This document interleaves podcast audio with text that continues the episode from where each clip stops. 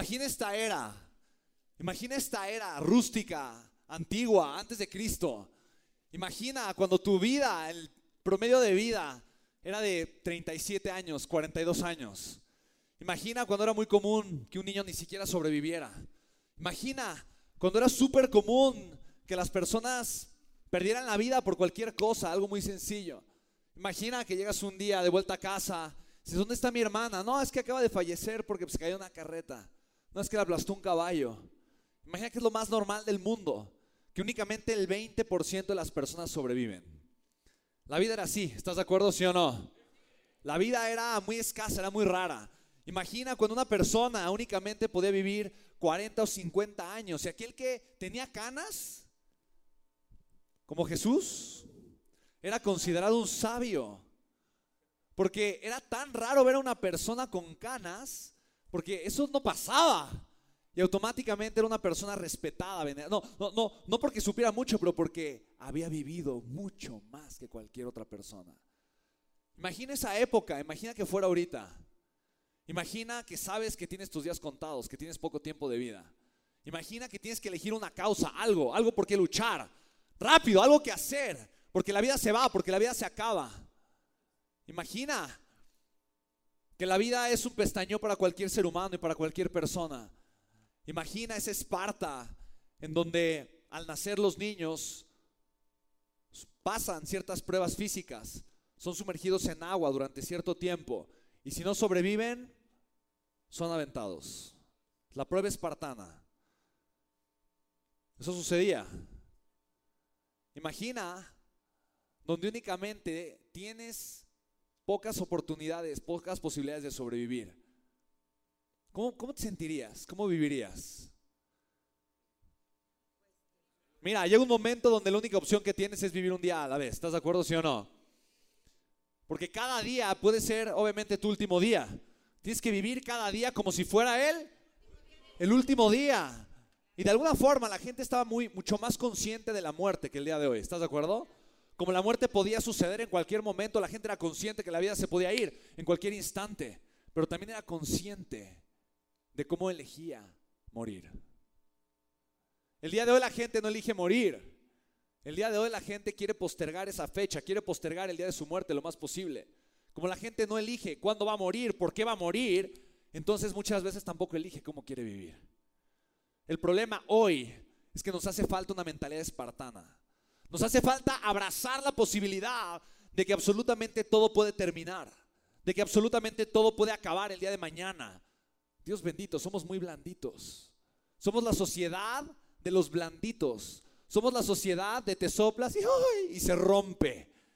Somos la sociedad y estamos en la era del no le hables tantitito feo porque entonces te demanda. Somos la sociedad de cristal. ¿Estás de acuerdo? Y el problema de esa sociedad es que todo el mundo está pensando que todo el mundo le debe algo. La gente cree que todo el mundo le debe.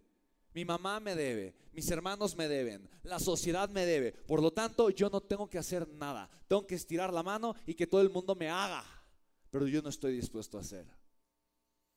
Cuando antes, y te estoy hablando hace miles de años, esa persona ni siquiera hubiera sobrevivido a los siete años de vida. ¿Estás de acuerdo? Porque la persona que no era capaz o no, tenía la mentalidad de, sobrevivir, la mentalidad de defenderse, la mentalidad de luchar por aquello que realmente le gustaba y le apasionaba, era la persona que no sobrevivía a los 12 o 13 años. ¿Estás de acuerdo conmigo? ¿Sí o no? Ahora imagina tener una mentalidad de espartano el día de hoy. Ahora imagina saber que estás en un mundo en la era de cristal. Donde si tú actúas de una forma diferente, vas a tener el 99% de los resultados porque estás dispuesto a hacer lo que el 0.01% de la gente hace. ¿Qué porcentaje de la gente crees que está dispuesta a darlo todo? ¿Qué porcentaje? Ni siquiera el 1%. salgamos, de verdad, salgamos, juntemos a 100 personas. ¿Tú crees que una está dispuesta realmente a darlo todo? Hay que juntar a más gente, ¿estás de acuerdo, sí o no?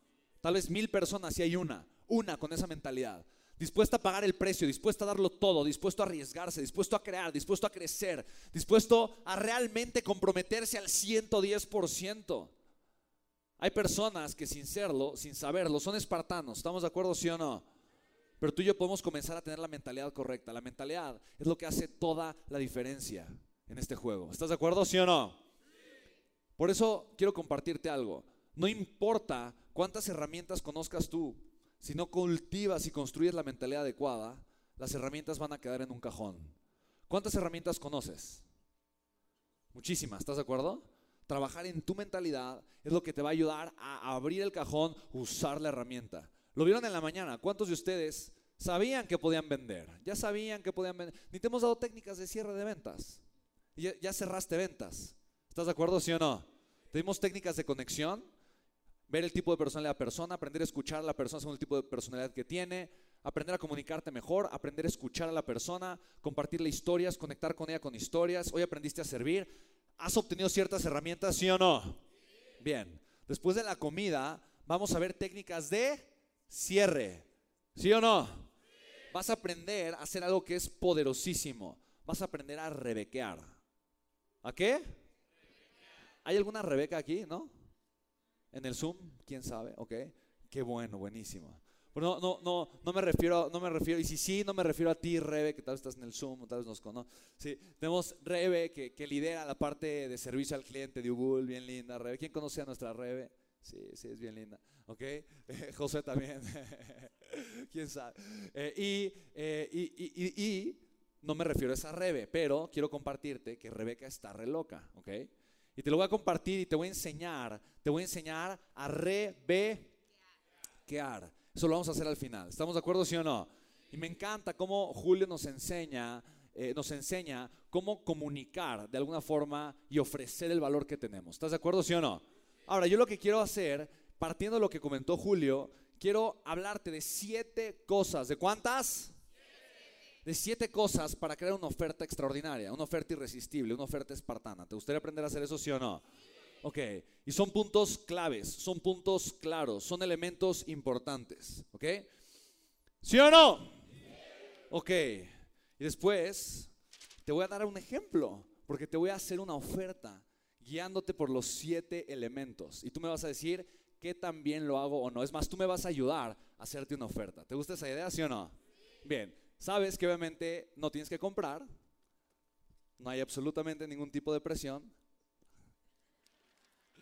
Puedes decir que no y no hay ningún problema, pero esta experiencia va a ser muy emocionante y divertida y vas a aprender mucho, ¿ok? ¿Sí o no? Buenísimo. Entonces fíjate bien, te voy a poner los siete elementos y yo quiero que tú vayas trabajando también tu oferta. ¿Estamos de acuerdo, sí o no? Y al final vamos a crear una oferta. Tengo una oferta preparada, ¿ok? Pero quiero que veas cómo la forma en la que yo estructuro ofertas es siguiendo exactamente esta fórmula y esta metodología de siete pasos. Chicos, esta, esta fórmula literalmente yo la he aplicado durante años. Con esta fórmula he hecho ofertas y he cerrado millones de dólares en facturación. El año pasado más de cuatro. Solamente haciendo y aplicando estos elementos. Yo me he dado cuenta de algo. Con mis presentaciones, en mis eventos y con mis negocios. Me he dado cuenta de algo súper valioso, súper importante para mí. Mi presentación puede ser mala, pero si la oferta es buena, hay ventas. La presentación puede ser espectacular, pero si la oferta es mala, no hay ventas. ¿Te ha pasado? ¿Sí o no? Esto es increíble. Porque la capacidad de ofrecer es la capacidad de conectar. ¿Estamos de acuerdo?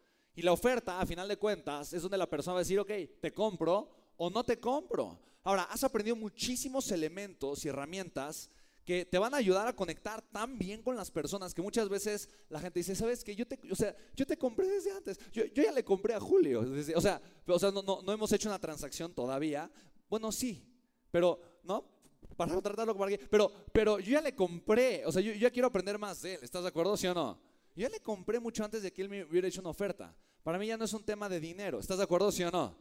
¿Okay? Pero cuando la persona toma la decisión es el momento de la oferta. Entonces hay muchos elementos que te pueden ayudar, ayudar a ir generando ciertas cosas para que tu oferta sea muy fácil, muy bonita, muy tranquila.